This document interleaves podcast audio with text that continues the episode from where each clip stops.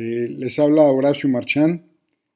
Yo les quiero contar una historia real eh, que viene de la Segunda Guerra Mundial, donde ilustra, en mi opinión, eh, el concepto de estrategia en su máxima expresión.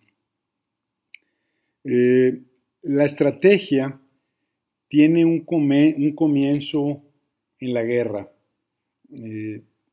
era Ares, el dios de la guerra de los griegos, que solamente quería estarse peleando, eh, no, le importaba lograr los objetivos que la guerra estaba, en ese caso, eh, la razón por la cual se estaba peleando. Tan pronto terminaba eh, la guerra, llegaban los acuerdos y se inventaba otra bronca. ¿no? los romanos, cuando llegan a conquistar Grecia, la conquistan militarmente, pero culturalmente son los griegos los que conquistan a los romanos y a Ares le cambian el nombre a Marte y desde ahí eh, la guerra pues empieza a formarse ya a nivel inclusive mitológico. ¿no? Eh, había una eh, diosa griega que era mucho más astuta a lo mejor tenía que ser mujer, eh, Atenea. Atenea, por eso se llama Atenas, la ciudad en Grecia, la capital, y el famoso Partenón era nada más y nada menos que un templo para la diosa Atenea, que Atenea peleaba con estrategia. Buscaba ángulos competitivos, buscaba optimizar recursos y buscaba cómo haciendo lo menos, lograba lo más. Naturalmente que en paralelo, y quizás algunos años antes, eh, los chinos, es muy famoso Sun Tzu en el arte de la guerra, un libro que pues lo leo de repente otra vez y otra vez y otra vez. Una de sus frases bellas de Sun Tzu es que la guerra se gana antes de disparar eh, cualquier eh, cañón y las guerras se ganan antes de inclusive empezar a pelearlas. Es el concepto máximo de estrategia, ¿no? Entonces me remonto a la Segunda Guerra Mundial. Eh, los alemanes tenían acosados a los rusos Stalingrado era lo último que estaba por caer. Estaban completamente perdidos los rusos, los alemanes con su disciplina, preparándose para la guerra con años de anticipación, llegaron con artillería y simplemente pues barrieron a los improvisados rusos, ¿no?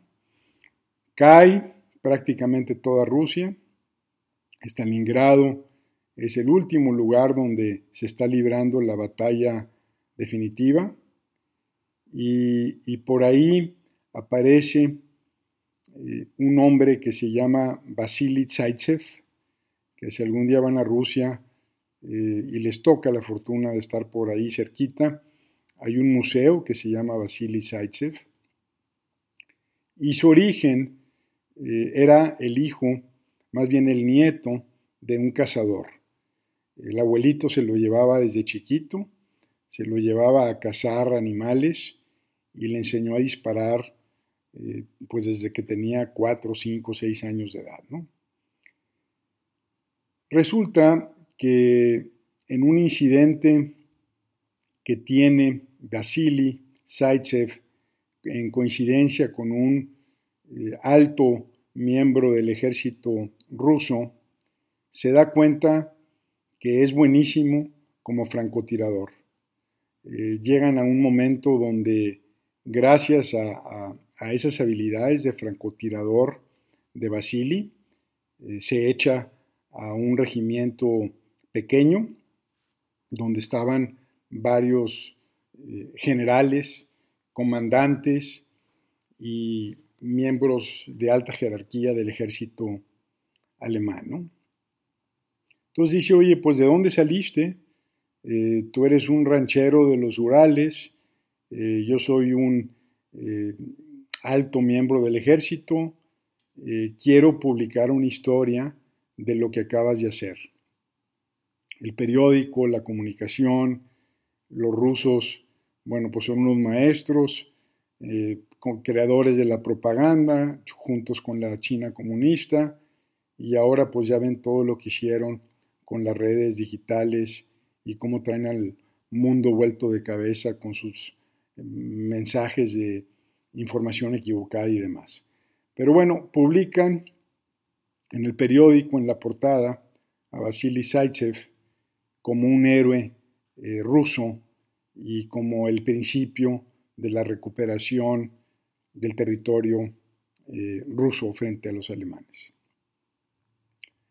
Nada más que tenía un ángulo muy especial, Basili. Eh, solamente le gustaba matar generales.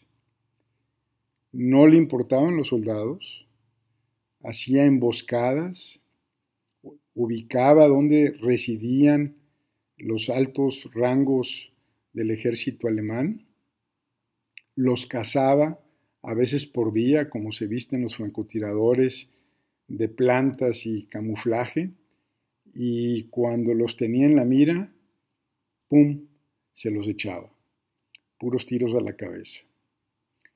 Y empezó lentamente a, enfocarse, vamos a llamarle, a ese nicho de mercado, a ese eh, ángulo competitivo de no desperdiciar una bala en soldados menores y de repente pues los rusos se dan cuenta que pues es una idea magnífica.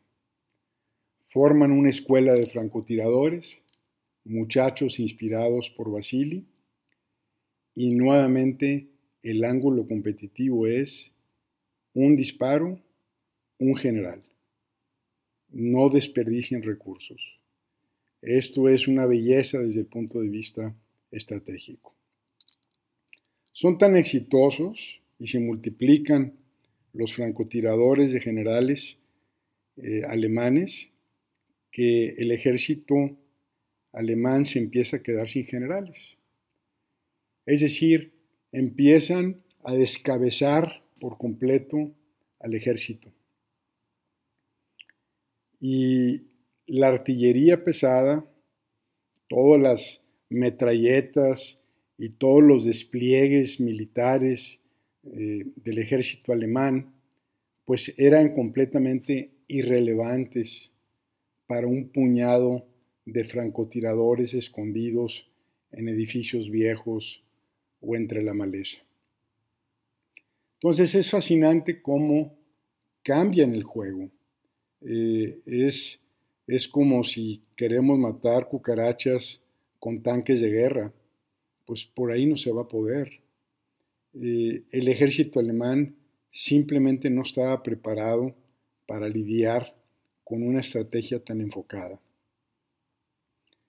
A punto de perder ya la guerra eh, los alemanes en territorio ruso, se les ocurre tardío y menos cientos de generales eh, ya muertos. El ejército andaba desbandado, descontrolado, no podían desplegarse. Le mandan a Basili otro francotirador, un, otro alemán que era un noble eh, de alcurnia, eh, de dinero, pero que tenía el gusto por, por ser francotirador y la misión que le asignan es matar a Basili. Y lo empieza a cazar. Es decir, desde el punto de vista estratégico, la competencia reacciona, quiere neutralizar la ventaja competitiva y efectivamente Basili de repente se ve amenazado en su vida, ¿no? Pero la estrategia rusa ya estaba desplegada ya era manda matar generales. E independientemente del drama de si mataron o no mataron a Vasily, que no pudieron, por cierto, eh, o si lo cazaban o no lo cazaban. Él empezó a huir, empezó a esconderse, eh, lo quisieron neutralizar. Ya estaban eh, las cartas echadas. poco a poco el ejército ruso fue recuperando su vitalidad y en un ejercicio militar dramático lo rodearon a todos ahí en una zona de Stalingrado y sin ninguna clemencia, muy al estilo quizás ruso, mataron absolutamente a todos los alemanes. Menciono eh, este bello ejemplo de cómo eh, de una situación perdida de repente se puede encontrar un ángulo competitivo que demanda foco, enfoque, eh, la ley del sacrificio o la renuncia. Vamos a dejar de hacer esto para dedicarnos 100% a esto. Y cómo una estrategia certera hace irrelevante eh, al, tamaño de los recursos, en este caso del ejército alemán cuando llegó a Rusia. Eh, entonces, la estrategia, en síntesis, es un ángulo competitivo que demanda mucho enfoque, que demanda renuncias y que demanda persistencia. En este caso, lo ilustro con el ejemplo de Vasily Zaitsev y bueno, pueden haber muchos otros casos donde en estos podcasts Quizás eh, pondré algunos otros ejemplos, pero los principios de estrategia son los mismos. Eh, acertar vale más que esforzarse.